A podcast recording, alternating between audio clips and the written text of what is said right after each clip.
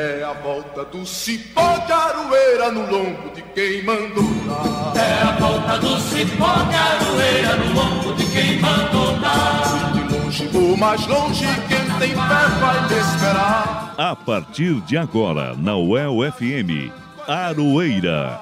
Um programa da Asuel Sindicato e do Sindipro Aduel. O dia a dia da luta sindical.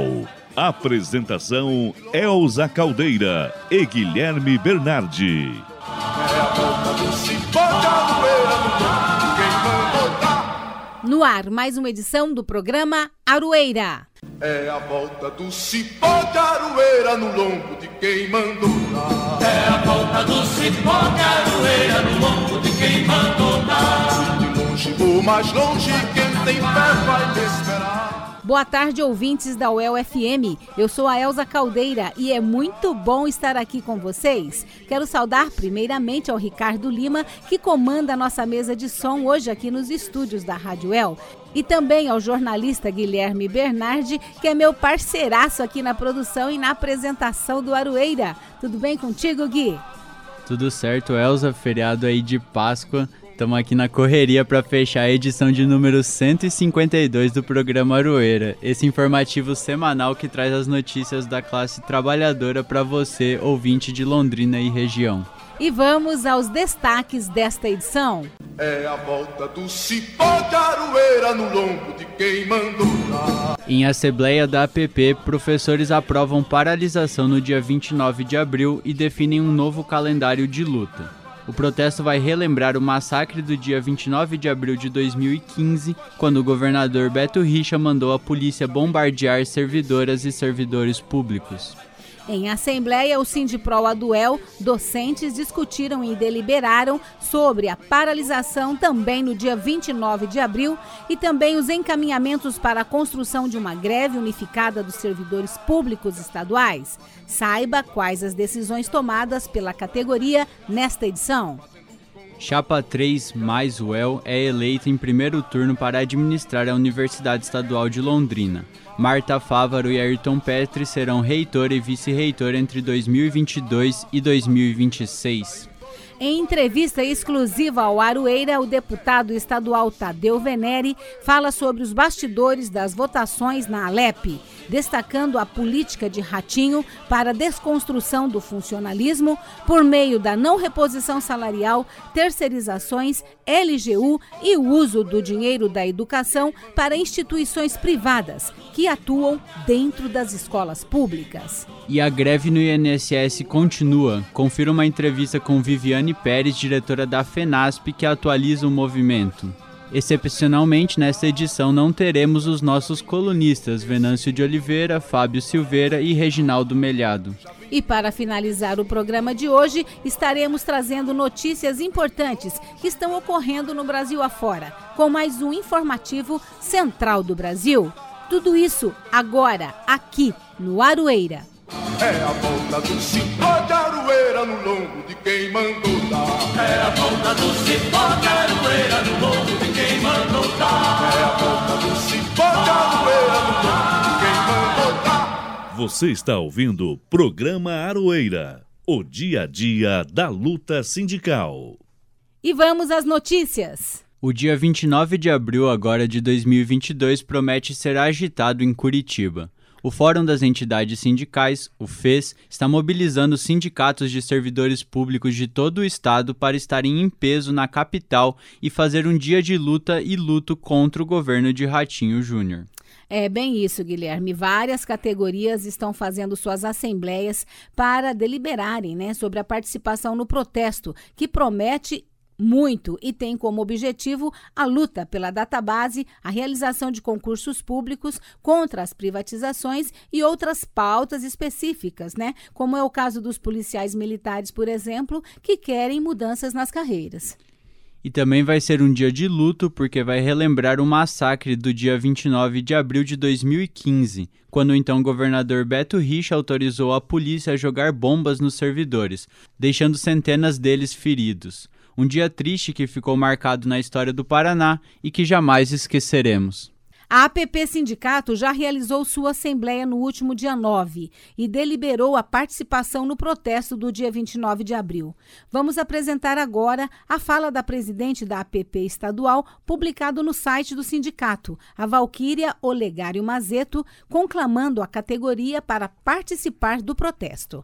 O 29 de abril é um dia de memória e de luta né, do massacre em 2015 e que transformamos este dia de memória em mais um dia de luta nas ruas, junto com o nosso 30 de agosto e tantas outras datas que temos para levar as nossas pautas para toda a comunidade. Nós temos 10 dias letivos, então convocamos a todos e todas a paralisarem no dia 29 de abril, a virem para Curitiba. Será o nosso primeiro ato estadual presencial, né, após esse período todo de pandemia. Mobilize sua escola, venha conosco para Curitiba. Teremos ônibus do interior para cá. Procure o seu núcleo sindical, dê o seu nome, RG, para compor as caravanas que virão do interior para um grande ato aqui no dia 29 de abril.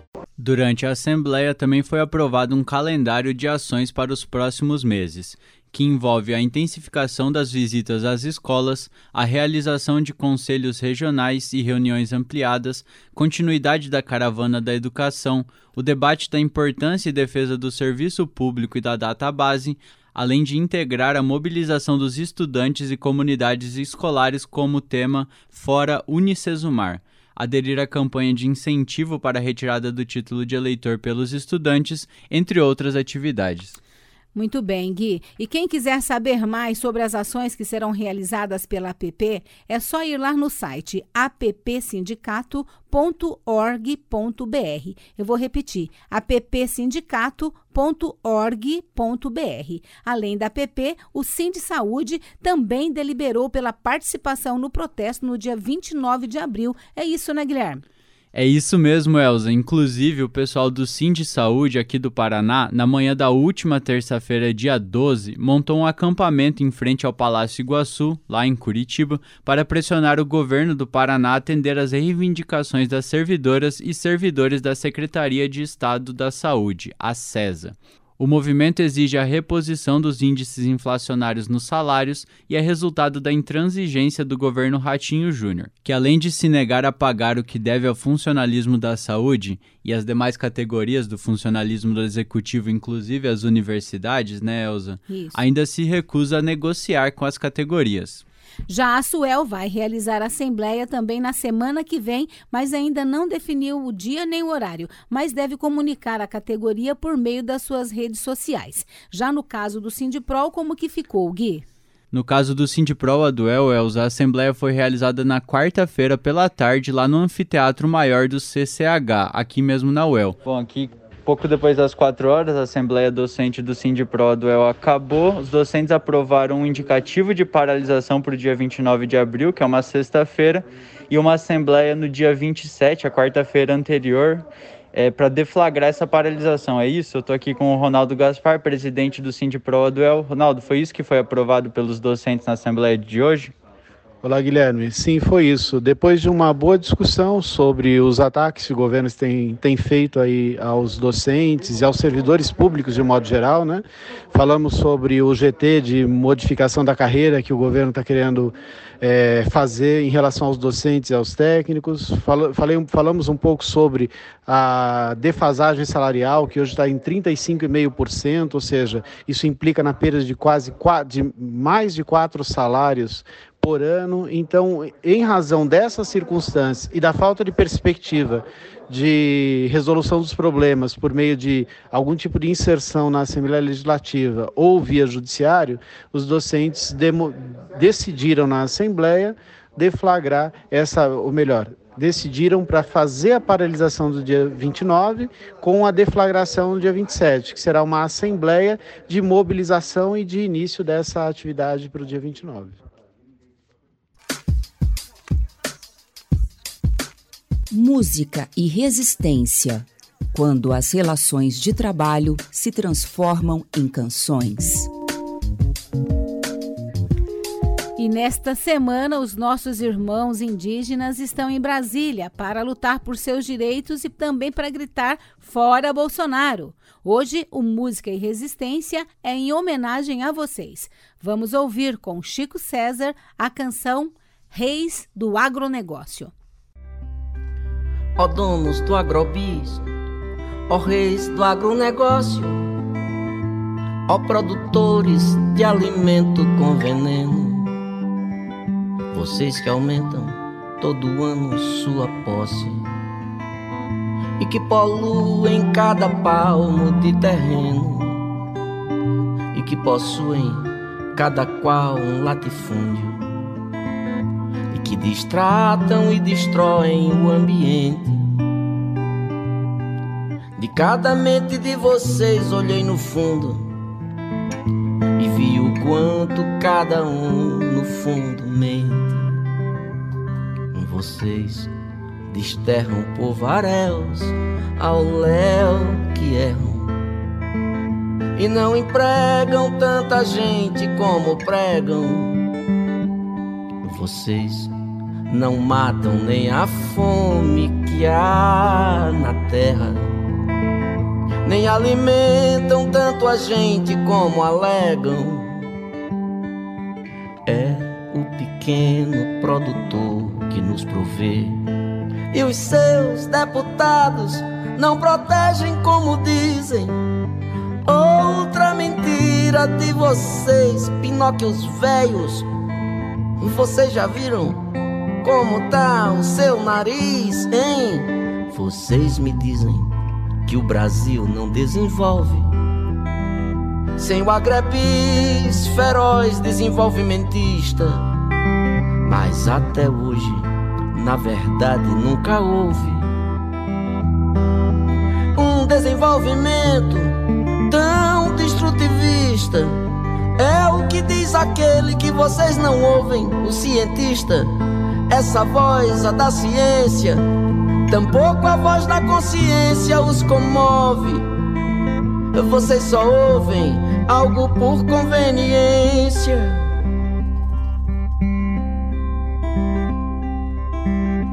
Para vocês que emitem montes de dióxido, para vocês que têm um gênio neurastênico, pobre tem mais é que comer com agrotóxico. Povo tem mais é que comer se tem transgênico. É o que acha, é o que disse um certo dia. Miss Motosserra, rainha do desmatamento já o que eu acho é que vocês é que deviam diariamente só comer seu alimento. Vocês se elegem e legislam feitos cínicos em causa própria ou de empresa coligada. O frigo, a multi de transgene e agentes químicos bancam cada deputado da bancada. Até comunista cai no lobby antiecológico. Do ruralista, cujo clã é um grande clube. Inclui até quem é racista e homofóbico. Vocês abafam, mas tá tudo no YouTube. Vocês que enxotam o que luta por justiça vocês que oprimem quem produz e que preserva. Vocês que pilham, assediam e cobiçam. A terra indígena, o quilombo e a reserva. Vocês que podam e que fodem e que ferram. Quem represente pela frente uma barreira Seja o poceiro, o seringueiro ou sem terra, o extrativista, o ambientalista ou a freira.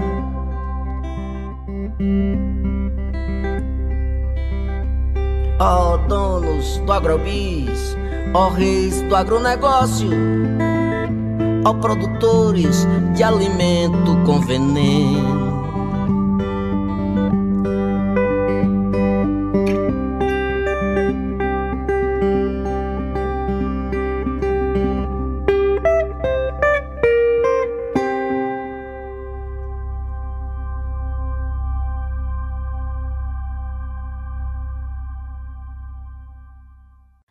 Acabamos de ouvir com Chico César a música Reis do Agronegócio. Você está ouvindo o programa Aroeira, o dia a dia da luta sindical. E nessa terça-feira, dia 12 de abril, docentes, técnicos e estudantes elegeram Marta Regina Fávaro para ser a nova reitora da Universidade Estadual de Londrina. Companheiro de chapa 3, a mais Uel, Ayrton Petri será o vice-reitor no mandato que vai de junho de 2022 até 2026. Eles obtiveram 34,05% do índice de votos, um número superior aos 29,11% alcançado pela somatória das outras três chapas. Ao todo, 9.939 pessoas participaram da votação, número superior ao registrado na última eleição em 2018. O resultado foi oficializado pela Comissão Eleitoral por volta das 10h20 da noite, na Sala dos Conselhos, onde, logo após o encerramento da votação, que ocorreu entre 8 e 10 horas da noite. Esta foi a primeira eleição realizada de maneira virtual por meio do sistema SAE que é o Sistema Aberto de Eleições Eletrônicas, um software público desenvolvido pela Universidade Federal do Rio Grande do Sul.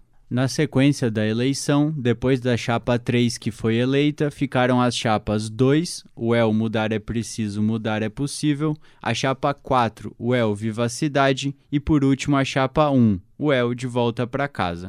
Todas elas foram entrevistadas e apresentadas por nós aqui nos dois últimos programas Aroeira. Lembrando que nós perguntamos sobre a falta de servidores, sobre a Lei Geral das Universidades e sobre a assombrosa defasagem salarial, que já está em 34% e subindo com a alta inflação.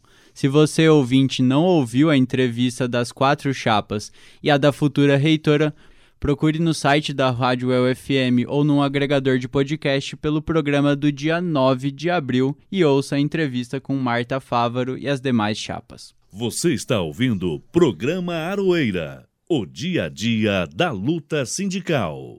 E a greve do INSS e demais servidores públicos federais do Brasil continua ocorrendo. Quem vai nos atualizar hoje sobre como que está a luta é a diretora da FENASP, a Viviane Pérez, que também é assistente social do INSS aqui em Londrina. Vamos ouvir. A greve dos servidores federais do INSS Saúde e Trabalho iniciada no dia 23 de março, continua e se fortalece a cada dia. Atualmente temos 26 estados com trabalhadores em greve. É, não conseguimos ainda, né? Estamos aí com vários representantes de diversos estados no Comando Nacional de Greve da FENASPES, fazendo incidência no Congresso, é, nos ministérios, é, porém não conseguimos ainda estabelecer de fato uma mesa de negociação. Tivemos reunião essa semana com o novo presidente do INSS. É, contudo, ele se limitou a fazer é, encaminhamentos sem de fato estabelecer uma mesa de negociação. É, na quarta-feira dessa semana teve a posse formal do presidente do INSS no prédio da direção central é, o comando esteve presente, reiterando, através de ofício, a necessidade de uma mesa de negociação concreta e efetiva.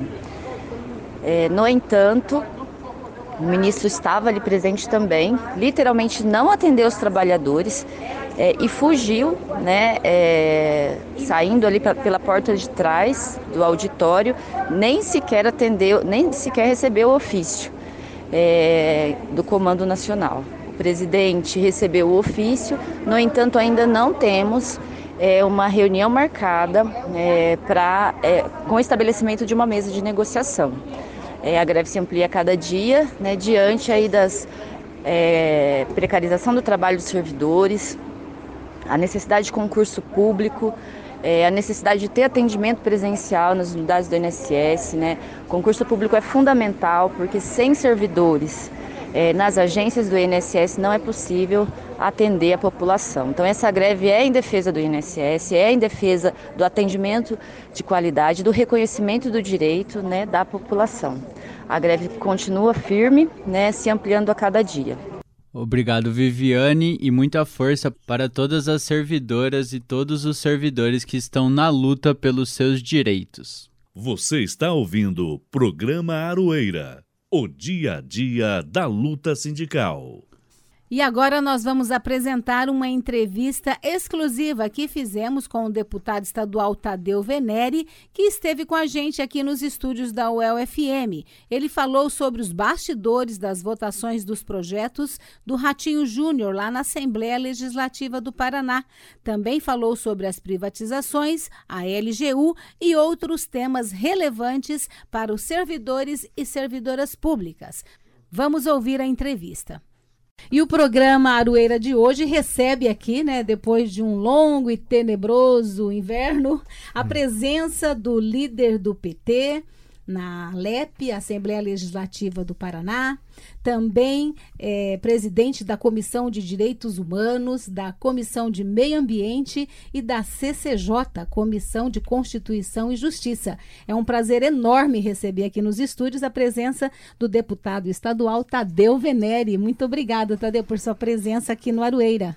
Obrigado, eu agradeço. Como se falou, né? Depois de um longo tempo, nós estamos podendo fazer novamente as, aos poucos, voltarmos a fazer as coisas de forma presencial, que sempre eh, ela tem um conteúdo mais eficiente do que apenas como nós fazíamos antes, né, na forma como estamos fazendo, de forma virtual. Então, obrigado pelo convite e Estamos por aqui.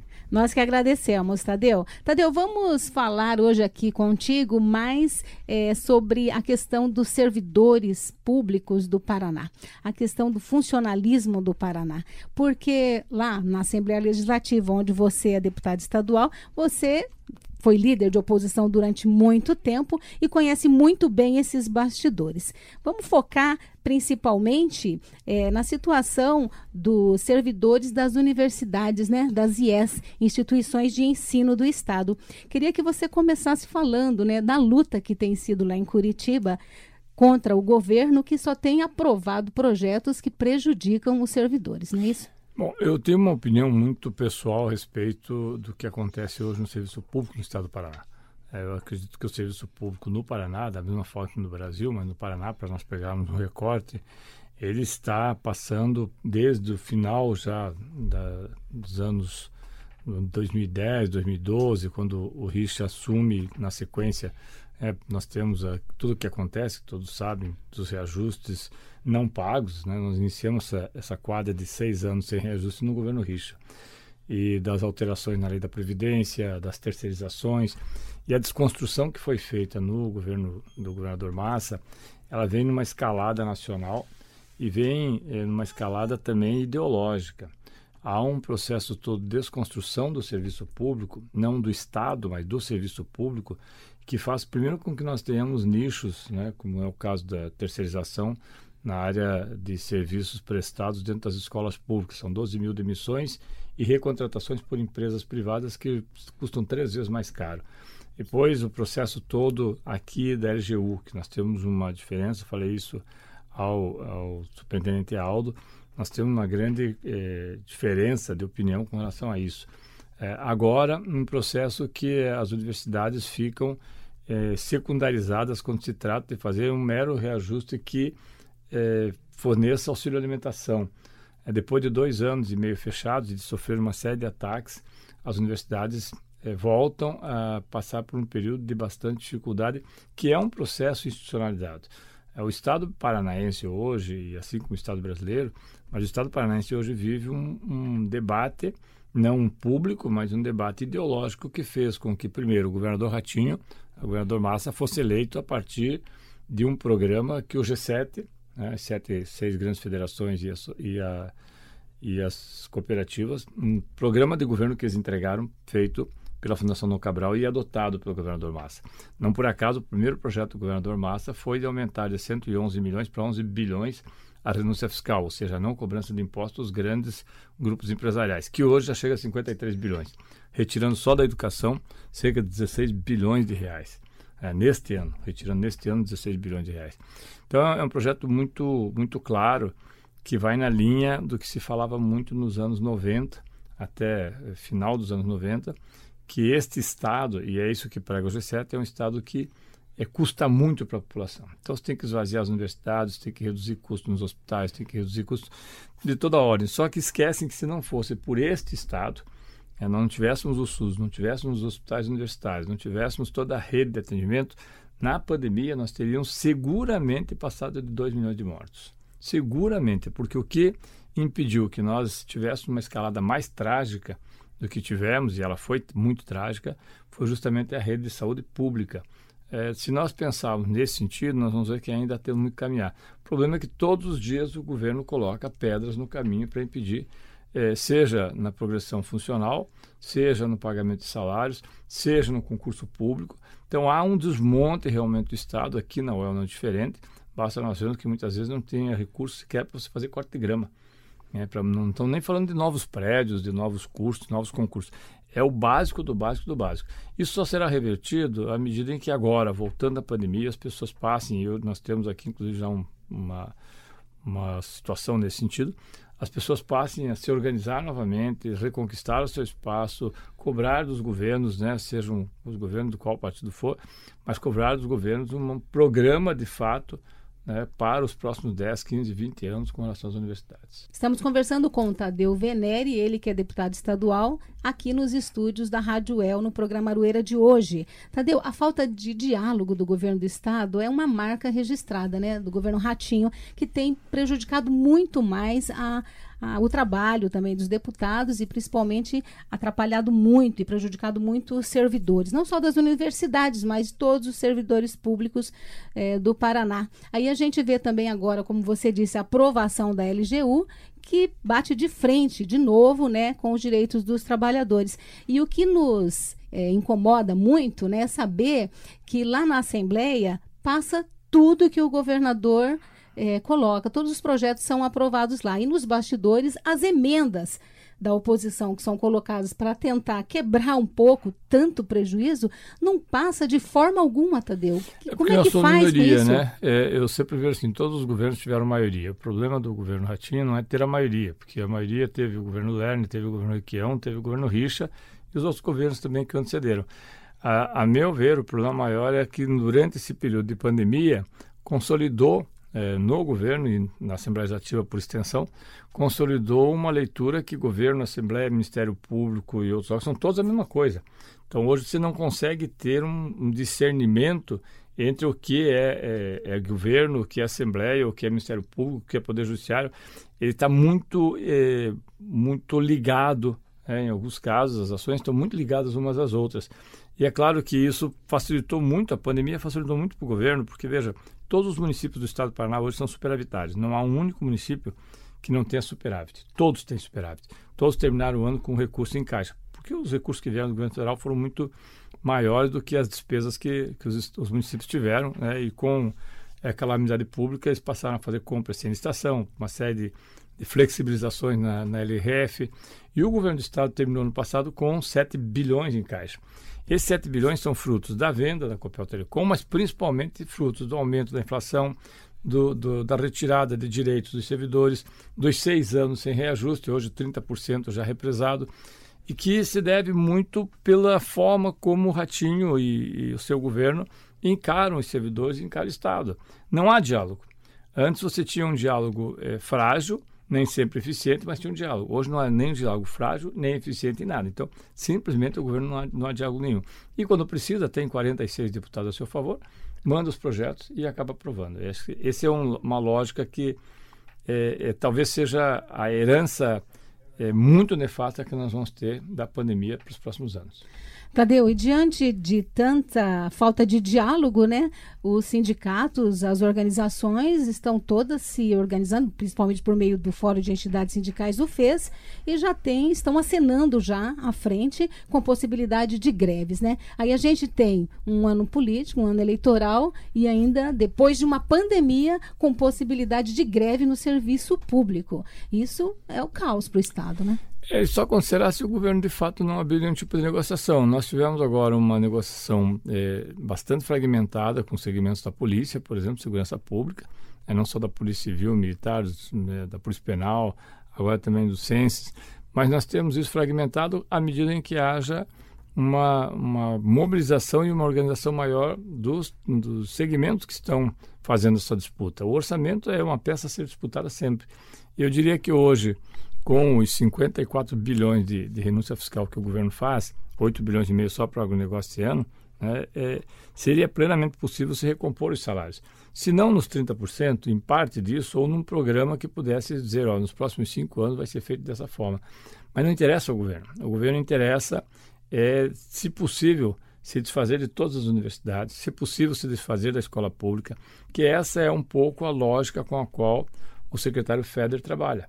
É, o secretário Feder, em algum momento, é, tem afirmações que é, mostram claramente que a sua intenção era sequer que nós tivéssemos uh, o MEC ou tivéssemos Secretaria de, de, de Educação para fazer o papel que ela faz, tivéssemos a, a atividade meio. E as universidades na Assembleia Legislativa recorrente, é dito até porque é populista, isso aí gera, é, aos olhos de alguns deputados e da população, uma, uma proposta muito, muito agradável, há setores do, da Assembleia Legislativa e da população que acham que as universidades custam muito caro, porque elas consomem 5%, 4% do orçamento. Acontece que uma pesquisa feita na universidade pública, e lembre-se que são as universidades públicas que fazem pesquisa, né, extensão e pesquisa, basicamente a pesquisa é na universidade pública, é, dada a sua condição, que aliás coloca-se em risco agora por conta da EJU, porque se você tem TID 20 horas com TID, você sabe que muita gente não vai fazer pesquisa, vai ficar dentro da sala de aula para poder receber TID. E, nesse processo todo é que me preocupa muito. Essa leitura tem que ser combatida antes de qualquer outra atividade com uma ampla campanha de esclarecimento da população de quais são a, as produções feitas nas nossas universidades. Porque aí, se você tem a população né, que lhe ampara nisso, é possível fazer todo tipo de mobilização. Caso contrário, você fica numa situação muito delicada. Bom, você já deu a deixa aqui, porque eu sei que o Guilherme tem uma pergunta para fazer para você. Vou passar a bola para o Guilherme para tratar justamente dessa questão da educação, né? Essa postura aí do hum. secretário Feder. Pois é, Nelza, Tadeu, muito obrigado por estar aqui falando com a gente. Mas acho que é, falando sobre mobilização das categorias e sobre mobilização reivindicando os direitos, um caso aí emblemático dessas últimas semanas são os estudantes da, rede, da rede básica protestando, né? Junto ao sindicato também, a PP Sindicato, cobrando Queremos Professores, né? Um contrato. Televisão eu vejo em casa. Isso, televisão vejo em casa. Um contrato bastante complicado aí com a Unicesumar, pagando 38 milhões, 38 milhões e 400 mil, salvo engano. Como que a gente pode pensar essa política do governo para educação básica, de terceirização, contratar uma universidade, com o modo como o Ratinho Júnior e o Feder veem a educação pública aqui no Paraná? Como foi a audiência pública que vocês fizeram sobre isso? É uma enganação. É, a educação no Paraná está passando a ser uma enganação a cada dia. Primeiro porque se fala que o objetivo da secretaria, como se isso fosse suficiente, é ser ranqueada é, em primeiro lugar no IDEB nacional. A, a, obsessão da secretaria é ter o primeiro lugar no IDEB. Para isso, você faz todo aquele processo de retirar alunos é, quando não estão, é, matric... estão matriculados, mas não estão vindo. E ao término de cada ano se liga Paraná, que é uma coisa absurda, não sei até porque o Ministério Público até hoje não se debruçou sobre isso. Você tem 300 mil alunos que faltaram sete meses, quando chega no final do ano, você devolve aqueles alunos, é, entre aspas, devolve para as matrículas, abona todas as faltas e, pior do que abonar todas as faltas, você dá as notas mesmo que não tenha obtido nota suficiente. A verdade é que eu continuo dizendo que o Ministério Público poderia ter agido de ofício, ele já viu que essas coisas estão erradas, não precisa aguardar, mas muitas vezes a impressão que dá é que o Ministério Público não entra em determinados debates porque são bastante espinhosos. E aí espera que as coisas aconteçam, ou que elas se arrumem por conta, ou que não se arrumem por lugar nenhum, que as duas coisas são ruins. Eu ainda fico aguardando essa semana para nós fazermos os pedidos todos e na sequência entrarmos, como nós fizemos com o homeschooling, né, nós entramos com o homeschooling com uma ação direta de inconstitucionalidade, derrubamos a, a, a, educação à distância ou a domiciliar, porque é inconstitucional. E vamos fazer a mesma coisa agora também com outros projetos que estão na Assembleia Legislativa. Mas a, a educação no Paraná passa por uma crise que não é uma crise eh, de recursos, é uma crise de um projeto. Um projeto que é desconstruir a educação e desconstruir o Estado. Obrigado, deputado, pela sua participação aqui no programa Aroeira. Foi muito boa essa conversa. Paraná, como vocês podem ouvir, ouvintes, todos os programas Aroeira, não falta pauta para a gente falar aqui sobre os ataques do governo. Você foi educação então, né, Guilherme? Você, Elza, aqui tem que passar o resto da vida, porque do jeito que as coisas estão, vão ter muito trabalho pela frente. Muito obrigado, deputado Tadeu Venere, que, participou hoje aqui com a gente no programa Arueira. Muito obrigado pela sua participação. Obrigado, Elza. Obrigado, Guilherme. Até uma próxima.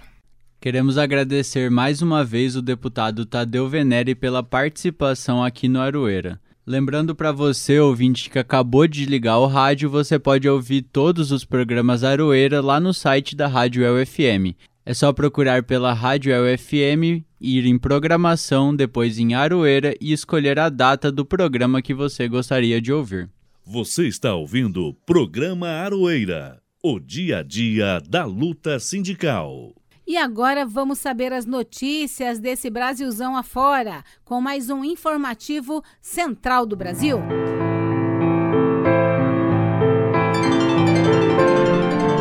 Central do Brasil. Bom, e nesta terça, dia 12 de abril, o acampamento Terra Livre, mobilização coordenada pela articulação dos povos indígenas em Brasília desde o dia 4 de abril, chega ao oitavo dia. Ontem, dia 11 de abril, manifestantes realizaram um ato contra o projeto de lei 191 de 2020, que autoriza a mineração em terras indígenas e contra o marco temporal. A 18ª edição do evento recebeu cerca de 8 mil pessoas em Brasília e hoje o acampamento recebeu a visita do ex-presidente Lula. Direto de Brasília, Nayatawane nos traz mais informações. Embarque imediato. Olá a todos e a todas que nos assistem. Hoje o ATL já está no oitavo dia de acampamento e apesar de estar chegando ao fim, o acampamento continua forte, potente e com a presença de milhares de indígenas. O acúmulo de todas as programações anteriores já contou com diversas marchas contra a mineração, o garimpo, pedindo demarcação de terras, além da visita de vários artistas e lideranças políticas e do ex-presidente Lula, que esteve aqui tendo uma fala na plenária central e se reunindo com as lideranças indígenas. A ciência já provou de que não é possível queimar uma árvore para criar uma cabeça de gado ou cortar uma árvore na Amazônia para criar para plantar soja. Nós temos terras degradadas e degradadas que podem ser recuperadas para plantar que quiser. A programação segue até o próximo dia 14, ainda muito intensa, com uma série de atividades e o acampamento continua forte, lindo e potente aqui na capital do Brasil. Bom, diante das denúncias de corrupção no Ministério da Educação escancaradas nos últimos dias, Senadores da oposição vêm buscando 27 assinaturas que apoiem a instalação de uma CPI para investigar as denúncias de corrupção no MEC e da distribuição de recursos do Fundo Nacional de Desenvolvimento da Educação. Até a semana passada, as assinaturas necessárias já haviam sido conquistadas, mas uma desmobilização de assinaturas encabeçada pelo governo fez alguns senadores recuarem da decisão. Em reportagem, Vanessa Nakassato nos traz mais detalhes sobre esse assunto. Nacional. No último final de semana, três senadores retiraram seus nomes da lista que pede a abertura da CPI do MEC. Assim, o requerimento, que tinha 27 assinaturas até sexta-feira, número necessário para abrir a comissão parlamentar de inquérito, passou a ter 24. Segundo o senador Humberto Costa, do PT de Pernambuco, a evasão aconteceu depois que o governo de Jair Bolsonaro resolveu abrir o balcão de negócios para impedir que denúncias de corrupção no Ministério da Educação sejam apuradas. O governo está fazendo um esforço muito grande, não só para impedir novas assinaturas, mas para tentar forçar que outras pessoas retirem as suas assinaturas do pedido de CPI e, para isso, o governo está usando as armas de sempre: as promessas de cargos, a liberação de emendas parlamentares, o chamado toma lá da cá, que o presidente Bolsonaro, quando era candidato, dizia que era frontalmente contra. As denúncias de corrupção no MEC não param de aumentar. Dentre os escândalos está o desvio de recursos para favorecer municípios em troca de propinas, cobradas por pastores amigos de Jair Bolsonaro. Em conversa gravada que veio a público, o então ministro Milton Ribeiro disse que tinha conhecimento do esquema e que cumpria ordens do presidente. Houve ainda a denúncia de superfaturamento na compra de ônibus escolares. O pregão foi barrado pelo Tribunal de Contas da União na semana passada, no dia da realização. O senador Randolph Rodrigues, da Rede do Amapá, afirma que, apesar do empenho do governo Bolsonaro, a CPI do MEC vai sair do papel. Nós, da oposição, vamos continuar os esforços para ampliar as assinaturas. Já tenho a garantia e o compromisso do senador Marcelo Castro. Diante disso, faltam mais duas assinaturas. Iremos trabalhar com afinco nessa semana e na próxima para alcançar êxito e ter a investigação do Bolsonaro do MEC. O ex-ministro da Educação, Milton Ribeiro, entregou o pedido de exoneração ao presidente Bolsonaro no dia 28 de março. Na carta em que pediu exoneração do cargo, Ribeiro se defendeu, afirmando que jamais realizou um único ato de gestão na pasta que não fosse pautado pela correção, pela probidade e pelo compromisso com o erário, e que pediu para deixar o cargo para que não paire nenhuma incerteza sobre sua conduta e a do governo federal. Um levantamento realizado pelo Instituto de Estudos Socioeconômicos, divulgado nesta segunda, dia 11 de abril, concluiu que no ano de 2021 o Brasil retrocedeu no combate às desigualdades e na preservação dos direitos humanos. Intitulado de A Conta do Desmonte Balanço Geral do Orçamento da União, o estudo analisou ainda os gastos do governo federal durante os três primeiros anos da gestão de Jair Bolsonaro. Os dados que se referem aos anos de 2019, 2010 e 2011 mostram que diversos setores foram atingidos por falta de recursos durante o atual governo. Saúde, educação, combate ao racismo, meio ambiente e moradia são alguns deles. Em entrevista guiada por Afonso Bezerra, Liv Gerbasi, assessora política do INESC, nos conta mais sobre esse estudo. Entrevista Central. Olá, o que Bolsonaro tem feito com o orçamento do governo federal? Esse é o nosso assunto da entrevista central de hoje, com Liv Gerbassi, assessora política do Instituto de Estudos Socioeconômicos, o INESC, que produziu o estudo A Conta do Desmonte, um balanço geral do orçamento da União. Como vai, Liv? Seja muito bem-vinda. Olá, prazer, muito obrigada, muito obrigada por esse espaço, para a gente estar aqui publicando divulgando e conversando sobre o nosso estudo que lançamos ontem. Para iniciar nossa conversa, Liv, conta um pouco sobre como foi pensado esse levantamento, né? Qual foi o objetivo da pesquisa e como ela foi realizada? Bom, o INESC, né, o Instituto de Estudos Socioeconômicos, é uma ONG que trabalha há 42 anos aqui em Brasília. Uh, com o foco em orçamento público e direitos humanos. O nosso logo é que direitos cabem no orçamento. E essa vai ser a terceira edição do estudo no qual a gente olha para oito áreas de direitos humanos, que a gente tem projetos e trabalha com incidência, pesquisa, formação aqui no INESC. E a ideia é que a cada começo de ano a gente avalia o ano anterior nas oito áreas de direitos humanos que a gente atua, que é saúde, educação, criança e adolescente, meio ambiente, igualdade uh, racial e questão quilombola, mulheres, indígena, indi população indígena e direito à cidade. Então, esse já é a terceira edição do estudo e o nosso objetivo é mostrar o orçamento para essas áreas, o que está acontecendo com as políticas públicas, né? E tentava esse, mas esse essa publicação em específico também olhou desde 2019 os dados, o que uh, nos deu uma ideia de um panorama do que está acontecendo na gestão Bolsonaro em relação à, à execução orçamentária dessas oito áreas de direitos humanos. Após obter o resultado do levantamento, é, o Instituto concluiu de que forma né, a análise sobre o modo como o governo Bolsonaro tem tratado o orçamento nesses últimos anos. Olha, nas áreas que a gente, que a gente olha, a preocupação, a, a, a, tem uma preocupação muito grande com o que está acontecendo, né? Está acontecendo um desmonte das políticas sociais e de garantia de direitos desde o início do governo, uh, ou a partir de basicamente fim de políticas, fim de execução orçamentária de, de áreas inteiras, como por exemplo criança e adolescente, que as políticas basicamente foram desmontadas, desmanteladas, ah, mas em cortes também em políticas que são a princípio né, tem apoio do governo, como saúde e educação, mas a gente sabe que, na verdade, uh, todas as áreas estão uh, né, sofrendo esses desmontes. A área da saúde é uma das analisadas pela pesquisa, né? É, e ela foi muito exigida nos últimos anos por conta da pandemia. Como o governo Bolsonaro organizou e aplicou os recursos desta área? A saúde, porque é, é necessário repartir os recursos da saúde, uns recursos específicos da Covid e os recursos gerais, né, o resto.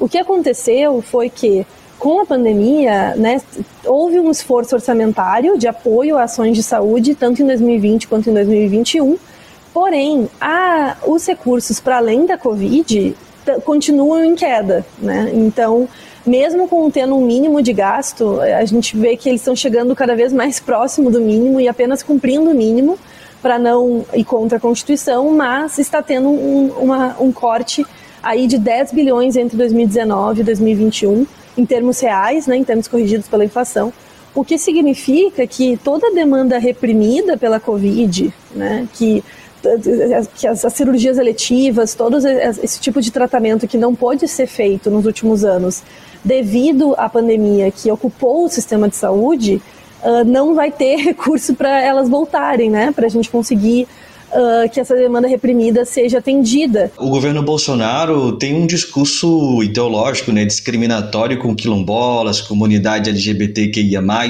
Isso também se reflete no orçamento? Isso se reflete demais no orçamento, na verdade, eu acho que é o que mais reflete. Por quê?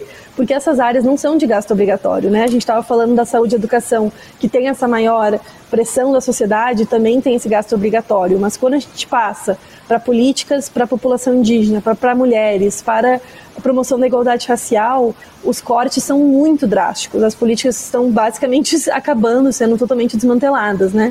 Para a igualdade racial, por exemplo, o orçamento caiu mais de oito vezes nos últimos três anos. As políticas para mulheres caíram em 50%. Uh, a, a, questão indígena também teve queda orçamentária, mas também teve uma mudança muito grande no perfil de gasto uh, do, das, dos recursos para atender a população indígena que tirou, tirou totalmente dos seus objetivos iniciais. Acabamos de conversar com Liv Gerbassi, do Instituto de Estudos Socioeconômicos. Muito obrigado pela sua participação e até a próxima, Liv. Muito obrigada por nos dar esse espaço e até a próxima. Emília, voltamos com você aí no estúdio. É a volta do cipó de aroeira no lombo de quem mandou. É a volta do cipó de aroeira no lombo de quem mandou. É isso, pessoal. O Aroeira chegou ao fim. Queremos agradecer a todos os nossos entrevistados de hoje. Gratidão ao nosso querido Ricardo Lima, que comandou tão bem a nossa mesa de som aqui na Rádio El, ao Jersey Gurgel, que é o diretor de programação desta emissora, e ao Edir Pedro, que é o diretor geral da rádio. Obrigado também a você, Guilherme, por mais um dia aqui nesta parceria maravilhosa aqui no Arueira. Eu que agradeço, Elzi. Nós aqui na correria de sempre, né? Duas semanas terminando com feriado, né? Uma sexta-feira santa e na outra Tiradentes na quinta-feira e na outra semana paralisação do dia 29 de abril. Então a correria não para aqui, começo de ano movimentadíssimo. Valeu, Gui. Quero deixar uma saudação especial para você, querido e querido ouvinte. Muito obrigada pela sua audiência. Desejamos a todos um ótimo final de semana, um ótimo feriado e na semana que vem a gente tá de volta com mais um Aroeira para você. Um forte abraço e até lá. É a volta do cipó de aroeira no lombo de quem mandou dar. É a volta do cipó de aroeira no lombo de quem mandou dar longe, o mais longe, quem tem fé vai me esperar. A UEL FM acaba de apresentar Aroeira, um programa da Asuel Sindicato e do Sindipro Aduel. O dia a dia da luta sindical. É a volta do cipó de aroeira no lombo de quem mandou dar. É a volta do cipó de aroeira no lombo de quem mandou dar o mais longe, quem tem fé vai me esperar. Escrevendo uma conta pra junto a gente cobrar. No dia que já vem vindo, que esse mundo vai virar. No dia que já vem vindo, que esse mundo vai virar. Noite e dia vem de longe, branco e preto a trabalhar. E o dono, senhor de tudo, sentado, mandando conta pro dia fazendo conta pro dia que vai chegar. Marinheiro, marinheiro, quero ver você no mar. Eu também sou marinheiro, eu também sei governar. Madeira de dar em doido vai descer até quebrar. É a volta do cipó de aroeira no lombo de quem mandou dar. É a volta do cipó de aroeira no lombo de quem mandou dar. É a volta do cipó de arueira no lombo